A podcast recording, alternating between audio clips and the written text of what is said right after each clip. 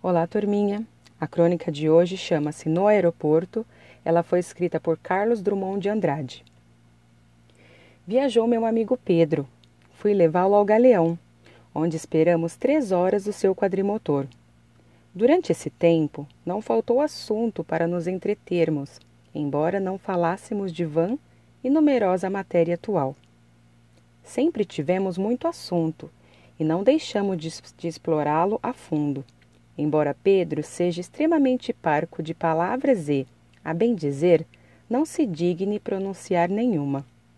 Quando muito, emite sílabas, o mais é conversa de gestos e expressões, pelos quais se faz entender admiravelmente. É o seu sistema. Passou dois meses e meio em nossa casa e foi hóspede ameno.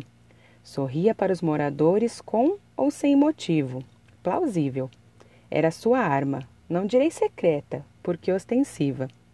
A vista da pessoa humana lhe dá prazer. Seu sorriso foi logo considerado sorriso especial, revelador de suas boas intenções para com o mundo ocidental e oriental, e em particular o nosso trecho de rua. Fornecedores, vizinhos e desconhecidos, gratificados com esse sorriso, encantador apesar da falta de dentes, abonam a classificação. O objeto que visse em nossa mão requisitava.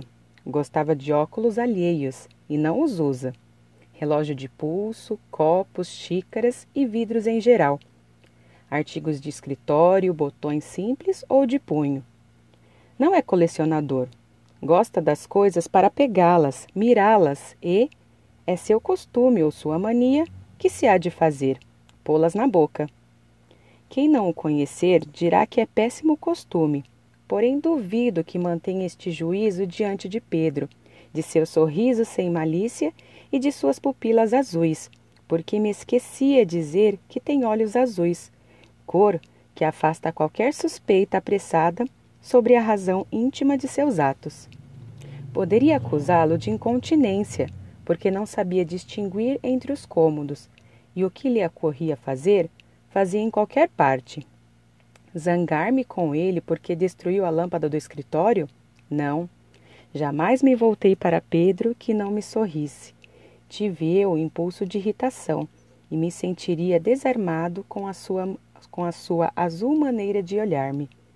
Eu sabia que essas coisas eram indiferentes à nossa amizade e até que a nossa amizade lhes conferia caráter necessário, de prova ou gratuito, de poesia e jogo. Viajou meu amigo Pedro. Fico refletindo na falta que faz um amigo de um ano de idade a seu companheiro já vivido e puído. De repente, o aeroporto ficou vazio.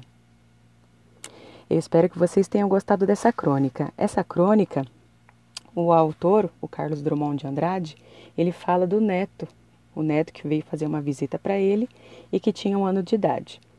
Eu espero que vocês tenham gostado dessa crônica e até a próxima.